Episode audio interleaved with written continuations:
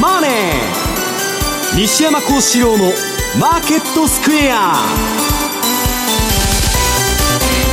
こんにちは西山孝四郎と。こんにちはマネースクエアの比嘉宏と。こんにちはアシスタントの若林理香です。ここからの時間はザ・マネーフライデー西山孝四郎のマーケットスクエアをお送りしていきますさあ週末金曜日ですが今日大引けの日経平均株価3万円乗せて終えることができたという感じですが3万17円92銭で3日続落して終えています。週初月曜日からね3万円に乗せてというちょっと慌ただしい動きがありましたが西山さんはどんなふうに見てましたか？いやまあバブルですから、どこまで行くかっちゅう軌道でね、はい、今弱気になる理由は何にもないんで、まあ後で申しますけど、はい、まあバブルって言ってるんですけどまあ、とはいえ、最大の、まあ、あのー、買い手というか、はい、国家管理相場なんで、完成相場と言われてるんですけど、で、あの、えー、っと、なんだっけ、今日の時事の報道によるとね、はい、3月以降は、日銀は、はい、えー、っと、もう、あの、株高時には、ETF 買えませんと、このところあの、なんで下がってるんだって電話かけてきて、日銀が買われなくなったからってみんな言っとるんですけどね、まあ、そういうことじゃないかなという気がするんですね。はい、だからその3月以降のまあ金利のね、まあ、バンドも含めて ETF の買い入れとか、まあ、このままいったら、だから私はいつでも言ってるじゃないですか、100%日銀が買やいいと、はい、ETF どんどんどんどん買って、いやそ、このままいったらそうなるでしょ、年数が経つと。100%国有企業になってですね、まあ、どういうマーケットになるのかなというね、素朴な疑問が湧いてくる。で、株はそうだし、今ビットコインがわーわーわー湧いてますけど、ビットコインってね、比嘉さんは、若林さん、皆さん、誰がやってるんですか、あれ？知らないでしょ、はい、ビットコインで誰がやってるか知ってます？知らないです。知らないでしょ？サトシ仲本が始めたとか言って理論でどうのこうの言ってるけど、ね、誰がやってるのか分かんない、うん、ラジオ日経だったら誰が社長だとか、ねソニーだったら誰が社長でどういう組織で何かあったら会社として責任取るんだけど、はい、ビットコインで何かあった時誰が責任取るんですかと、だからいろんなね世の中我々その普通に相場そこに参加してるんだけど、よく考えると怖いなと。いうようなね、えー、世の中になってきてるんじゃないかなと。いう気は私はしそうなんですけどね。はい、そして比嘉さん為替の方ですがえー、動きもあり為替も動きましたね。106円ね、106円っていうのもちょっとありましたけども、えーまあまた尻すぼみにはなってるっていう感じですかね。えー。ね、またちょっと戻ってきましたがここからどういう動きを見せるのかまた東さんに伺っていこうと思います。さあこの番組 YouTube でも同時配信中です。資料もご覧いただきながらお楽しみください。動画については番組ホームページの方をご覧ください。投資についての質問なども随時受付しております。ホームページのコメント欄からお願いしますザ・マネーはリスナーの皆さんの投資を応援していきます。この後4時までお付き合いください。この番組はマネースクエアの提供でお送りします。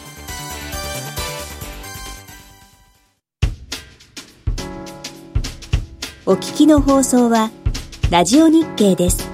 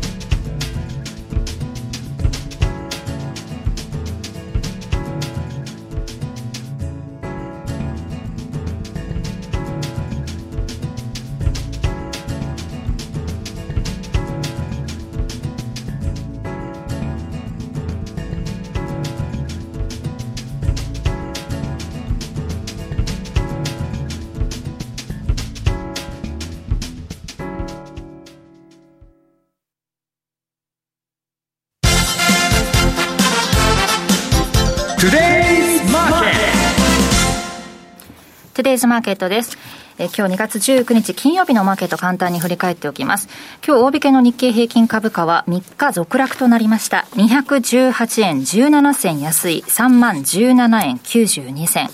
トピックスはマイナス12.96ポイントで1928.95ポイントでした。えそして為替です。現在ドル円は105円の5657。ユーロ円が127円の6974。そしてユーロドルが1.20、えー、9699あたりでの推移となっております。ではまず比嘉さん今週振り返ってください。はい。えっとちょっと資料順番入れ替えたいと思うんですが、はい、先ほどまあ日経平均3万円というような話もありましたので、2ページ目のニューヨークダウと日経平均からいこうと思うんですけど、はい、えー、まあ、とはいえ、まあ、今週もですね、長期金利と株価にらみの展開という構図はまあ変わりなかったねと、そういう中にあって、まあ、日経がこれまで出遅れてるというふうに言われてて、えー、本当、月曜日あれ、いきなりスッと抜けてったんですよね。はい、まあ、西山さんにそれ言ったときは、あまりなんかこう、何も感じないみたいな。えー、3万円、うん、なんか考えやるかって何もないと。ですよね。結構周り、あの、昔から相場に携わってる人って、えー、なんか感慨深いというようなことも言ってたし。だって30年、えー、まあ89年の12月に買ってたらね、ずっと日経平均投資してても、いまだに火の目を見てないんです それはそうなんですけどね。何何の考えがあるんですか？でも次の30年後しか見れないかもしれない。89年12月の高値を抜いたら、ああ、やっと抜いたかと、はいはいはい、そこで考えを覚えると。なるほど。はい。まあ、そういう動きもああり、で、ニューヨークもですね、あの週の前半は、まあ、連休明けだったんですけど、比較的しっかりと。いうことで、まあ、リスクオンからリスクオフへ転換したかっていうと、そういうわけではないんだけれども、一方でやっぱりその、えー、1ページ目ですね。金利の上昇、このピッチも結構早いなと。で、あの、私昔、債券の人なんですよ。で、そうしたときに、あの、金利って、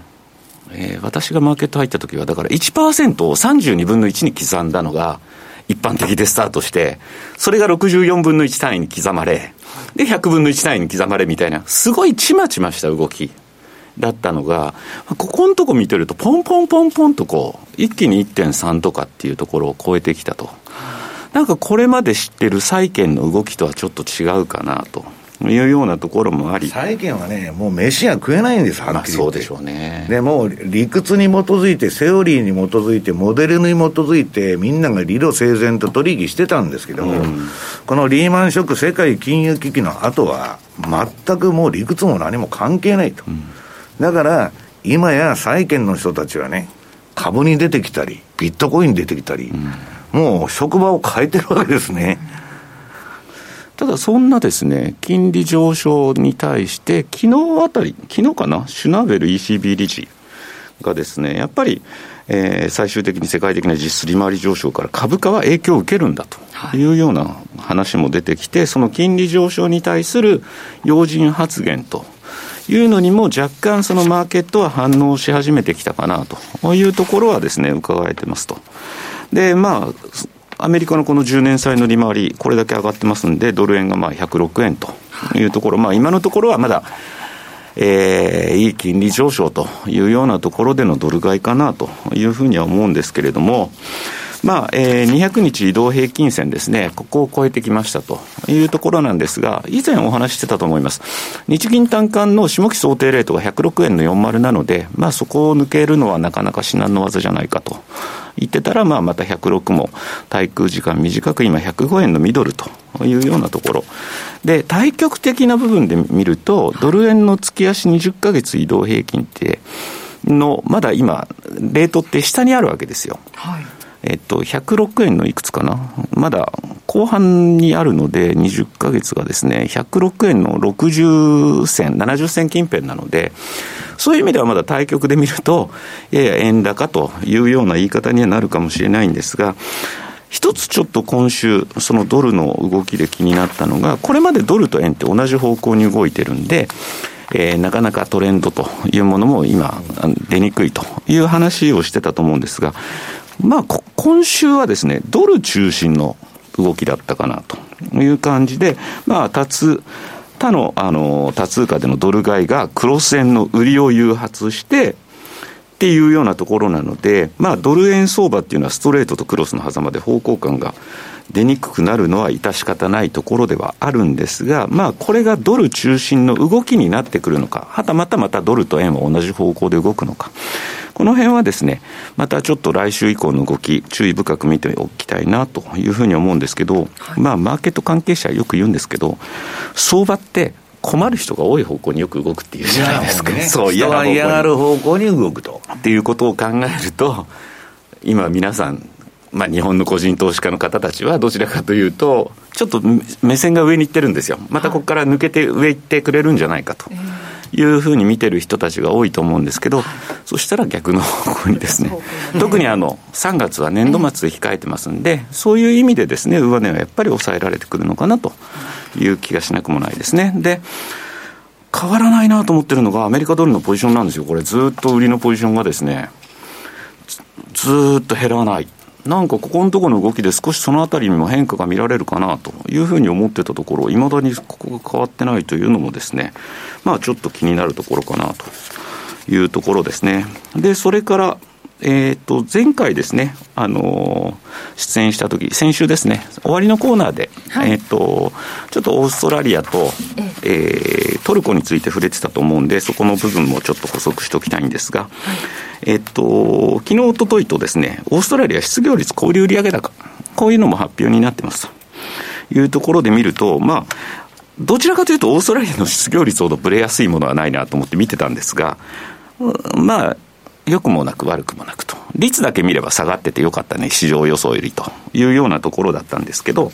でもやっぱりこれだけではちょっと市場は反応しきれなかったと。で、その結果、OG9 位っていうのも、まあまあ、えー、先週からは OG 買いが進んでると。いうようなところなんですけど、まあ、またこれが1.08手前ぐらいからは少し頭重くなってきて、またいつもの1.07というニュートラルのところに戻ってくるのかなというような感じもしますし、昨日ですね、ちょっとトルコ、はい、政策決定会合がありまして、金利は据え置きましたけれども、はい、まあ、相変わらずですね、割とその声明がですね、高派なんですね、長期にわたって金融政策の引き締めスタンスを断固維持すると、必要に応じて追加の金融引き締めを行うという、まあ、まあまあ、これまでにない、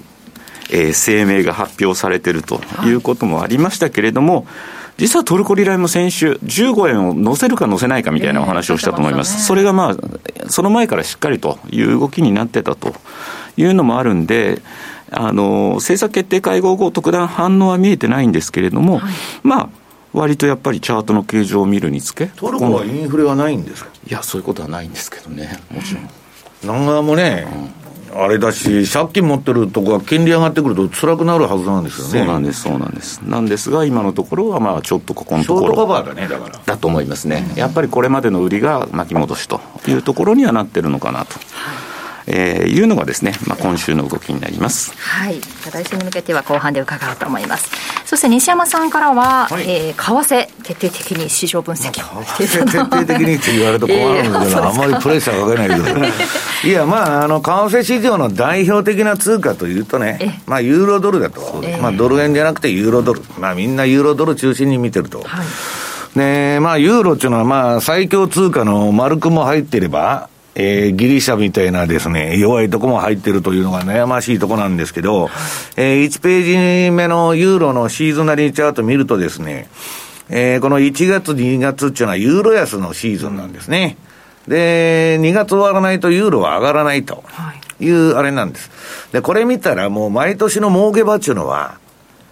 11月の半ばに買って年末に売ると、ここで、えー、全力で東急で勝負するっていうのが、まあ、この為替のシーズナリーチャートの教えてくれるところなんです。はい、で、まあ、ユーロドル相場どうなってるかというとね、えー、次に2ページ目、まあ、最も皆さんがよく見て、まあ、移動平均見てやってる人はあんまりいないんですけど、今日日。まあ、マック D っていうのは流行ってましてですね、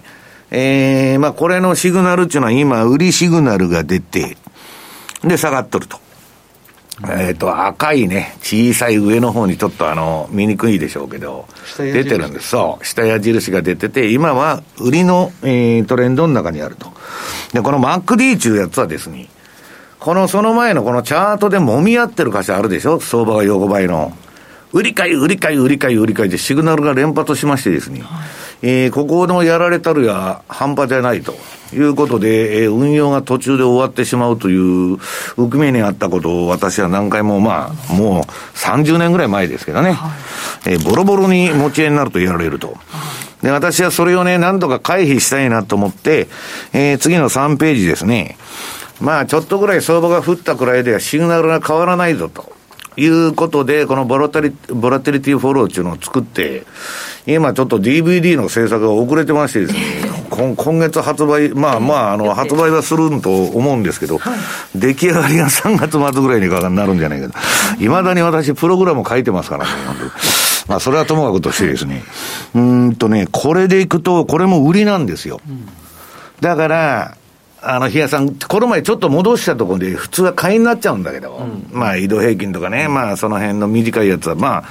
対局はまだね、うんと、ユーロ弱いのかなと。で、弱いと言いながら、高値圏での動きですから、うん、まあ、しっかりはしてると。で、ユーロドルのね、じゃあ、週足どうかと。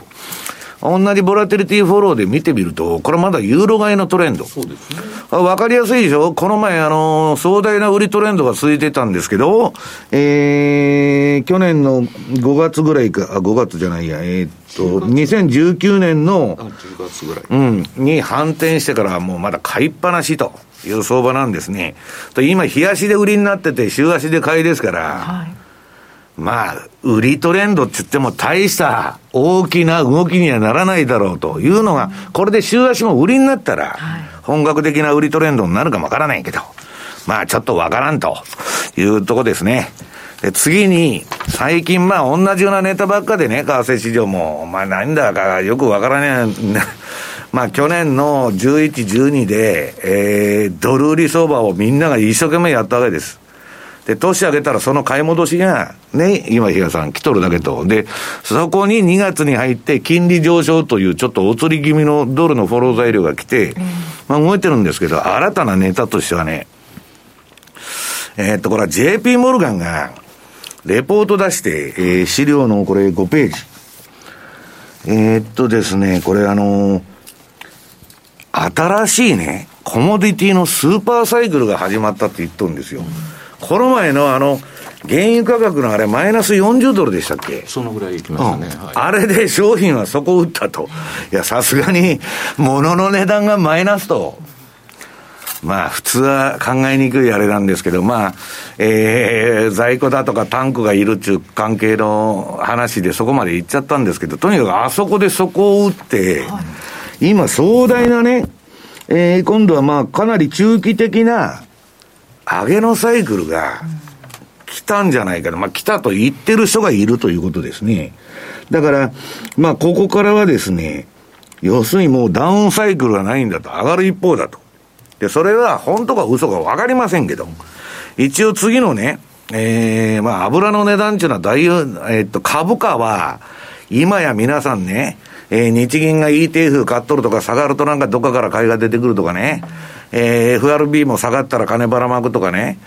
まあそういうことで人工的なあれで経済の体温計って昔は言われてたんだけど、今や単なる記号になったと今日も私はツイートしたんですけど、記号なんだとただの。ビットコインと同じ。別に10円でも50円でも3万円でもおかしくねえと。まあ株はそんなことはないですけどね、一応企業業績の裏付けありますんで、まあただ記号化しとると。で、えー、次の6ページの原油のえー、チャートを見ていただきますと、まあこれ直近の冷やしチャートなんですけど、これ私のあの、ボラティリティフォローと標準偏差ボラティリティの売買シグナルと。まあ標準偏差の方が下にシグナル出てるんですけどね、サイドバーで。両方とも真っ赤っかで、まあかなり長いですね、今買いトレンドが続いてるんですね。だからこれが本当に上がるのかどうかね、私はそんなもん全然、あのー、わかりませんけど、スーパーサイクルになったんであればね、為替の、えー、市場の一部では、コモディティ通貨が面白いんじゃないかと。うんまあ、そういう発想になる、ね、うん、なるわけです。コモディティ通貨で日嘉さん何だというと、オーストラリアとカナダのイメージが強いですかね。うん、になりますよね。あと、まあ、北海原油持っとるポンド。うんで、まあ、ニュージーランドは別にあの、羊飼ってるだけですから。あの、あそこはね、酪農の方酪農のコモディティなんですけどね。まあ、それはともかくとして、で、次の7ページ見てもらうと、5ドルの冷やしチャート。これもまあ、あの、標準偏差と、えー、ボラティ、あ、ATR ストップか。これはちょっと軽量の変わったチャート持ってきてですね。まあ、両方ともこれも順張りのシグナルなんですけど、ちょっと落ちとったんですけど、今赤くなってますよね。はい、買いの流れにちょっと入りつつあると、この5ドルドル。で、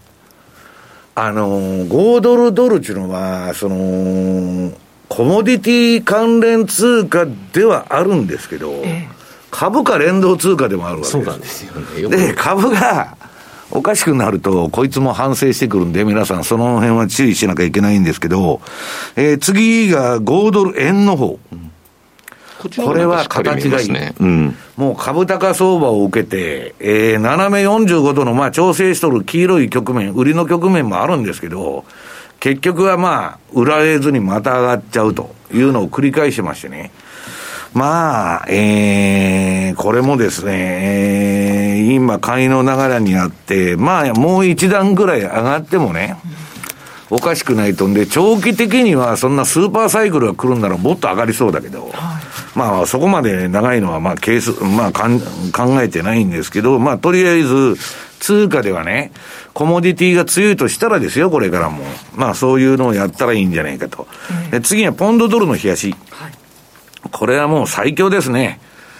うん、もう、これね、本当はさっきの MacD みたいなチャートだと、売り買い、売り買い、売り買い、売り買いって、あの、この上げてる過程でもかなり出るんですけど、振ってますから。まあ、私のこのシステムで買いっぱなしになってると。で、もっと強いのはポンド円。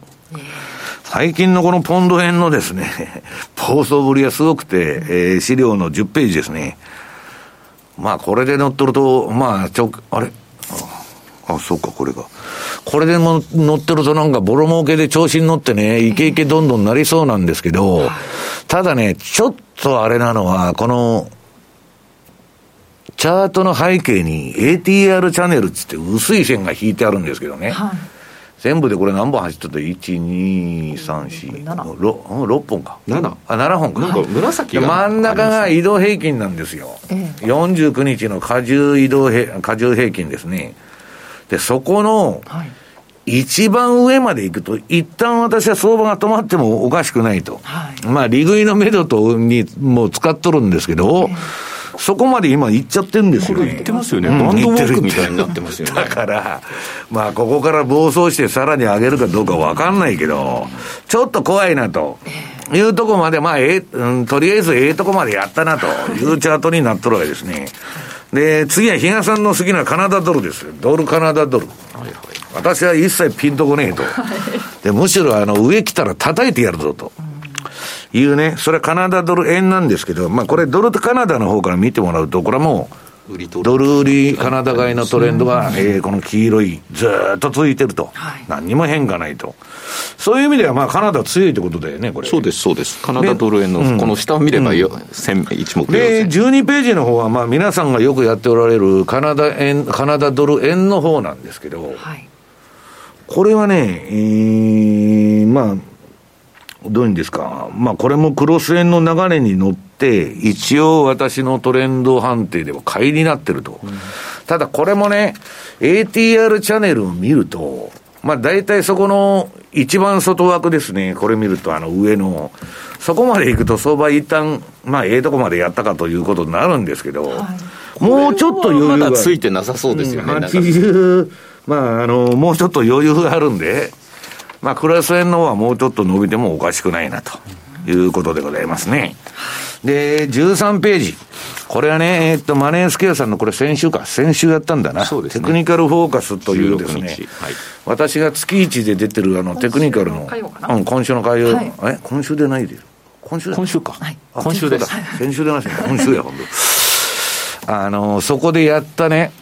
まあ、2週間にわたって、あ2、2ヶ月にわたって同じようなことをやってるんですけど、これはまあ、動かない、動かないと、いう為替なんですけど、このドル円はちょっと変化があったっていうことをここで言っとるんですね。はい、で、まあ、あの、ショートカバーと、まあ、アメリカの金利高で、ちょっとレンジが変わったと。っで、えー、この、えー、次のチャートを見、あ、これ、だからテクニカルフォーカス、これ、あの、どなたでも見られますんで、うん、えー、この URL か、あるいは MTB テクニカル、M2TV, M2TV、はい、えー、テクニカルフォーカスと検索していただいたら出てきますんで、でね、次にあの、ドル円のその週足を見てもらうと、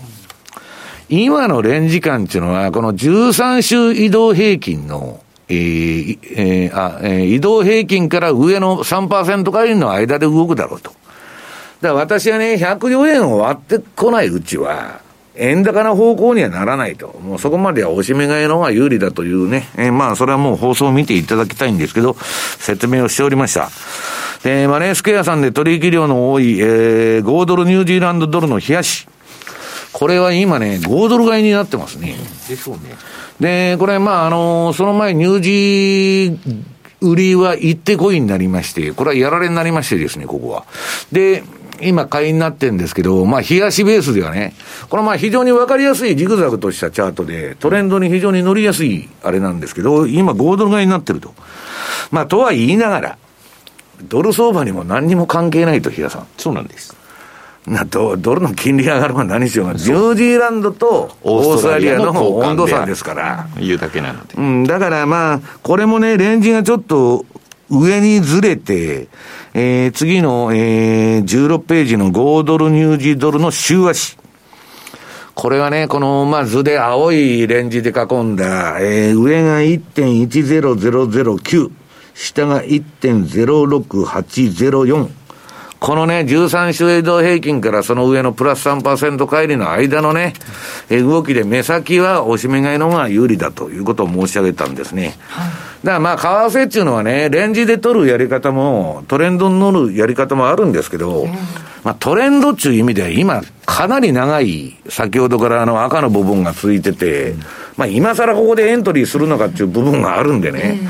これ今やるのは、これ、相場のまあ、5ドルニュージーだとど真ん中みたいなね。そうなんです。とこにおるんで、まあ仕掛けやすいって言ったら仕掛けやすい。で、ダメだったらごめんなさいして降りると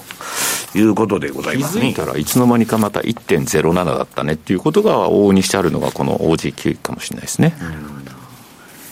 はい、そのまあだから、これはまあトラリティ向けの今の話で、さっきの M2TV を見てください。わかりました。はい、火曜日16日の分です。以上、トゥデイスマーケットでした。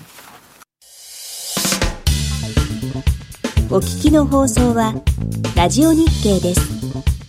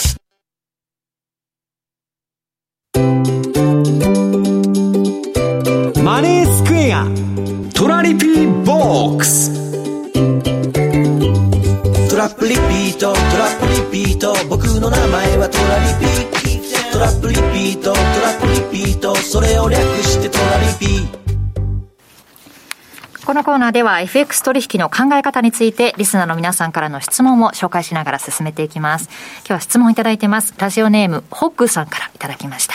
え分散投資の配分についてということで、えベンチマークを S&P500 としたとき、分散投資をしていても、ベンチマークを上回る成績を上げるのは私には難しいです。そうすると、投資用資金の大半、だいたい8割から9割をベンチマーク連動の CDF を買って、残りの一部、1、2割をテスラやアマゾンの株のトレードをしたり、シーズナリサイクルを利用したニュージーランドドルなどの取引をすると考えていいでしょうかというふうな質問をいただきました。なるほど。えいかがでしょうか？ね分散投資をしないと、なんか一発2日経平均だけやってます。例えば日本株だけ30年か前から一生懸命やってますと、い、まだにさっき言ったように火の目を見ないわけですよ。えーそれが日経平均とニューヨークダウと一緒にやってました。はい、あるいはまあそこにナスダックも入れてましたとか、SP、えっと、FT100 も入れてたとか、ドイツのダックスも入れてたとか、まあいろいろ持ってると、日本へこんだけど他の国全部上がっとるんで、はい、分散でね、えー、かなりの利益が出たわけですよ。で、分散しないと、日本はたまたま30年間失われて30年になったんだけど、えー、当時ね、私も比嘉さんもこんな世の中にひどいことになるとは、夢にも思ってなかった。せいぜい10年ぐらいだろうと、えー、失われるのは。あの30年失われて、さらにこれから40年、50年かいと。いう話になってきてるわけですよ。少子高齢化でだんだんね、やばくなってくるわけだから。はい、で、まあそこでね、今何の質問でしたっけ？あ、この人は、えっと、SP500 のパフォーマンスに勝てないと、もうそう、まさにその通りで、プロでも7割くらいが、えー、勝てない。はい、あまあひ、ひどいと8割勝てない。でね、例えば SP が60%とか80%上がるってことはないと思うけど、そういう相場だってバブルになったらあるわけですよ、ナスダックみたいにね。で、もう一つ考えないといけないのは、インデックスに勝てないっていうのは、えー、それ事実なんで、みんな今インデックス投資やっとる、はい、チャールズ・エリスさんがプロでもインデックスには勝てませんと。あんたが寝ないで考えた50銘柄のポートフォリオより、ね、株のですよ。SP500 とかニューヨークダウのが毎年上がっとるんやと。いうのがまあ通り相場なんだけど、はい、私はね、えっと、これ株の世界だけの話じゃないですか。はい私は株だけやってたらダメだって言ってるんです。えー、株がへこんだらこっち上がる。えー、ね。えー、株が下がったら逆相関で上がるような商品。はい、あるいは、えー、なんだっけ、金利が上がったらなんか儲かるような商品とかね。いろんなものを組み合わせて、とにかく現金っていうのはこれからこの臨転機回しまくってる時代に、いつ紙くずになるかわからん。財政破綻が襲ってきて。そうするとね、いや、MMT のを信じる人はそれ考えなくていいんですよ。いくら臨転機回してもね、うん、大丈夫だと。だけど、常識的に考えてそういうことがね、ジンバブエとかね、アルゼンチンが今世界中ね、えー、世界で一番調子いい国になってないとおかしいんだけど、そうなってないわけですから。だから、まあ、要するに分散が大事だということがね、えー、一番なんですよ。だから、今まで日本は30年間デフレだったんだから、はい、給料もらって、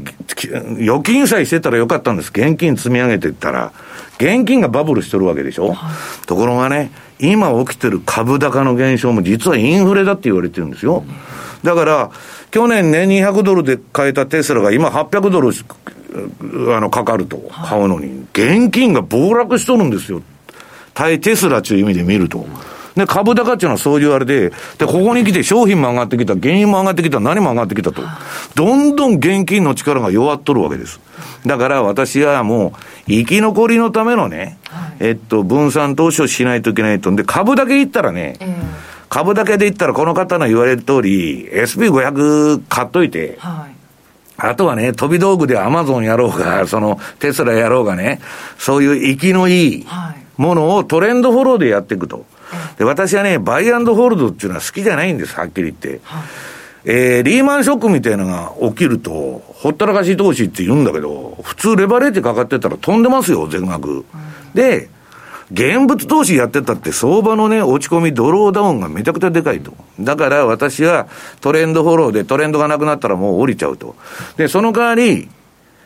全体の収益はほったらかしの方が結果的にはですよ、えー、この10年間リーマンショックの後、こんだけ上がっとるわけですから、持ってったらいいのかもわからないけど、そこはね、皆さんね、まあ時間がないんで言いませんけど、シャープレシオ中の考えてください。100万円儲かるのにどんだけリスク取ってるんだと。100万円儲けるのに1億リスク取ってる人、100万にリスク取ってる人、20万リスク取ってる人、いろいろいるわけです。はい、当然、取ってるリスクは小さくて、リターンが大きいのが優秀な運用と言えるわけですよ。だから、よく送り人とか何だとか言うんですけど、そんなもんレバレッジね、100倍とかそんなんやって、あの、一発やったらね、1万人いたら5人ぐらい吸うやつ出るんですよ。だけど、それがね、長く続かないというか、再現性がないわけです。はい、一発まあ儲かりました。たまたま宝くじ当たっちゃったと。ね、比嘉さんあんたも当たるから買いなさいって私が言っても買わないでしょ。それと同じ話で、シャープレシオ中こと、自分が取り得るリスクの中で最大のリターンを目指すというのが、えー、運用だと。あともう一つ言っておくと、個人投資家は全額失っていい金しか投資に突っ込んだらダメです。それでね、若、若林さんの家が傾くとか、家族が路頭に迷うと、そういうことがあってはいかんということですね。投資資金の大半8割9割をこのベンチマークの CDF で残りの生きのいいその、まあ、だからこの方がどう運用というのは10人トイレでで、いかなるやり方をしてもいい逆張りでも順張りでもいいしいかなるやり方をしてもいいんですけど、まあこれはね、えー、買って持つっていうやり方だと思うんですけども、はい、ストップロスだけは入れましょう、はい、うん、でしたら何してもいいですということなんですね。と今の分散でちょっと思い出したんですけどよくお客さんと話してるとですねえっと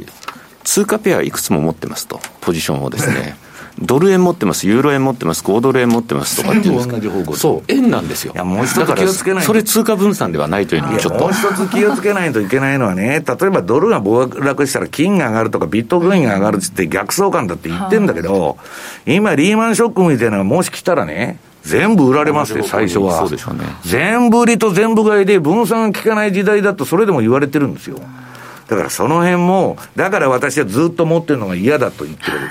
ずっと持ってるのは、土天売買で持ってるけど、それはポジションを少なくして、トレンドに乗るために持ってるわけで、基本的にはね、ずっと持ってるっていうのは嫌だというタイプなんですね。で、それは人それぞれですから。自分に合った方法をということですね。でも番組ね、よく聞いていただいて、まあ参考にしようということで、えー、してくださってると思うんですが、ご質問ありがとうございました。またぜひね、はい、お寄せください。以上、トラリピボックスのコーナーでした。マネースクエア。マネースクエアのオリジナル注文トラリピは、投資家の皆様の快適な資産運用をサポートいたします。新通貨ペア5ドルニュージーランドドル通称 OG9 位の導入や、お取引を後押しするストラテジー、トラリピ戦略リストのご提案など、皆様のトラリピ運用を盛り上げるコンテンツも続々公開しております。そして今なら、第3回トラリピマスターズを開催中です。マネースクエアに口座をお持ちの方であれば、どなたでもご参加いただけるお客様参加型のイベントで、他の参加者のトラリピを参考にしたり、ご自身のトラリピと比較してみたり、みんなのトラリピを観察できるチャンスです。ご参加は当社ウェブサイトからエントリーするだけ。まだマネースクエアの口座をお持ちでないという方も、ぜひこの機会にご検討ください。皆様のご参加お待ちしております。マネースクエアではこれからもザ・マネー西山幸四郎のマーケットスクエアを通して投資家の皆様を応援いたします。毎日が財産になる。株式会社マネースクエア。金融商品取引業関東財務局長。金賞番号第2797号。当社の取扱い商品は投資元本以上の損失が生じる恐れがあります。契約締結前交付書面をよくご理解された上でお取引ください。お聞きの放送はラジオ日経です。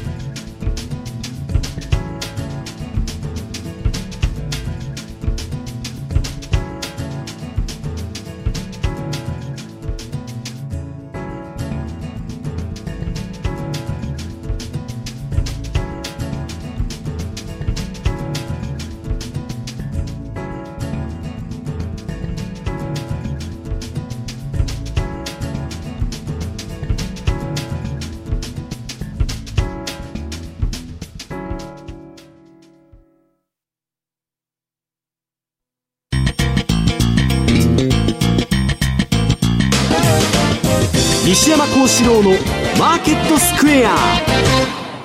さて、このコーナーでは西山さんにいろいろな角度で、えー、見て教えていただこうと思うんですが、今日のテーマは、弱気になる理由がないのが唯一の弱気理由ということですね。はい、これはあのー、今日のマネースクエアさんの CFD にもこのタイトルでレポート書いたんですけど、はい、弱気になる理由がないと、見ろと、パウエルとイエレンだぞと、金ばらまきまくりに決まってるじゃないかと、はい、ね、それで、あのー、バイデンでしょ？もう金をばらまくこと以外何も考えてないと。はいで、金利は絶対上げささんぞと。これだけアメリカのね、家計から国家から膨大な借金持ってて、金利なんか上げられるかと言っとるわけですよ。で、去年、えー、っと、昨日か、イエレンテレビに出てきて、あれ、なんだっけ、えー、なんかメールが来てたけどね。うんまあ、要するにばらまきますと、えー、やりすぎてね、はい、えー、悪いことはないって言っとるわけです。えーね、ビビってね、せこいあの対策やって、景気が悪くなるより、めちゃくちゃばらまいてバブルする方がマシだって言っとるわけですよ。ねえ、まあそういうのを受けてですね、これは国が株を上げてくれると永遠に上がるんだっていう人が増えてきてるわけですよ。で、直近、まああの、コロナ禍のコロナバブル以降ずっと上がってますから、ロビン・フッダーが主導してですね、これで、まあこれ一週間におけるですね、世界、別にアメリカだけでなくて世界に入ってきた株式市場の流入金額が過去最高、史上最高を記録したと。私はこの史上最高値の嫌でですね、高値抜いちゃうともう目玉がないんですね。要するに史上最高抜いちゃうと、相場でも過去の高値があってこれ目指すっていうのは分かりやすいんだけど、青天井になっちゃうと、もうどうなってもおかしくないと。はい、ただ、こんだけのむちゃくちゃな強気でね、なんと6兆1000億円が1週間に、えー、入り込んでると、それは株も上がるでしょうと。いうことで、こういう記事が出ると、ちょっと今みたいに反省しとるということなんですね。で、あとはね、えー、っと、18ページ。これリスク取っとる投資家の割合、まあレバレッジもかけてるし、バンバンにね、えー、今もう腹いっぱい投資しとるわけですよ。で、うん、まあ、あの、調査っていうかアンケートによるとですね、えー、今、米国株が後期の強く相場、まあ相場の終盤だと考えてる投資家は全体の53%。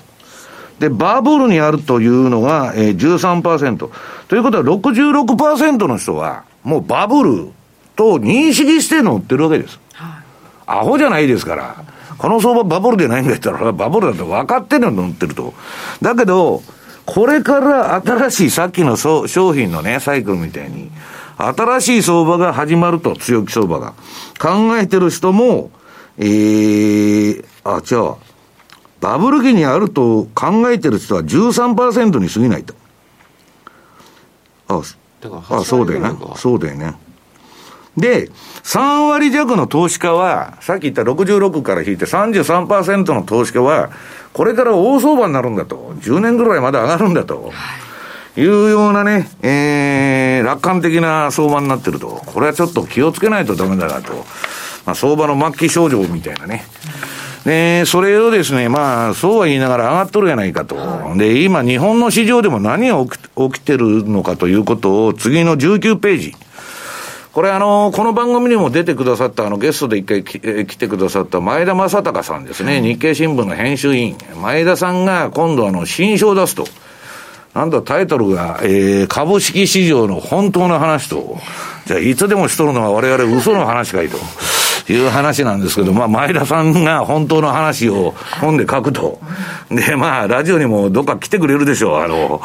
まあ、そういうことで興味がある人はね、はい、えー、新書で今、アマゾンで予約受付中ということでございます。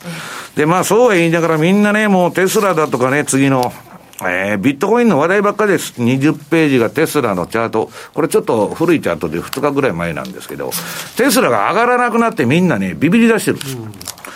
で、ビットコインは一方で、あの、なんだっけ、えー、上がりまくってですね、まだまだ行くぞということですね。だけど、バブルの結末っていうのはですね、次のあの22ページのオランダのチューリップバブルのような形になって終わることが多いんで、皆さん、あの、折り時が肝心ということですね。で、次の23ページは最近のゲームストップはそそれを短期間で証明したと。ね。理屈に合わんことをやってるとですね、最後は、えー、価格操作っていうのは必ず崩壊すると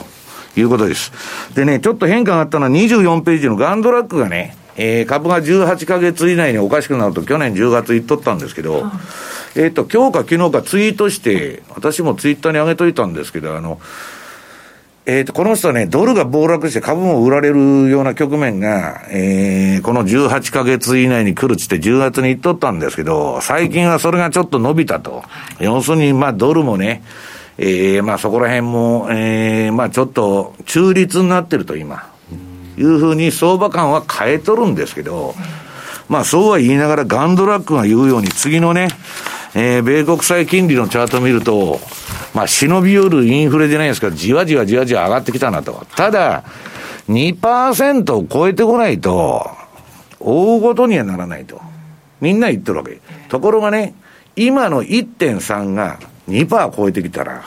これはね、現在価値と将来価値で、今のその、えー、あらゆる金融商品の現在価値は金利が上がったら激変するわけですよ。だからね、みんなね、金利の上昇中のを、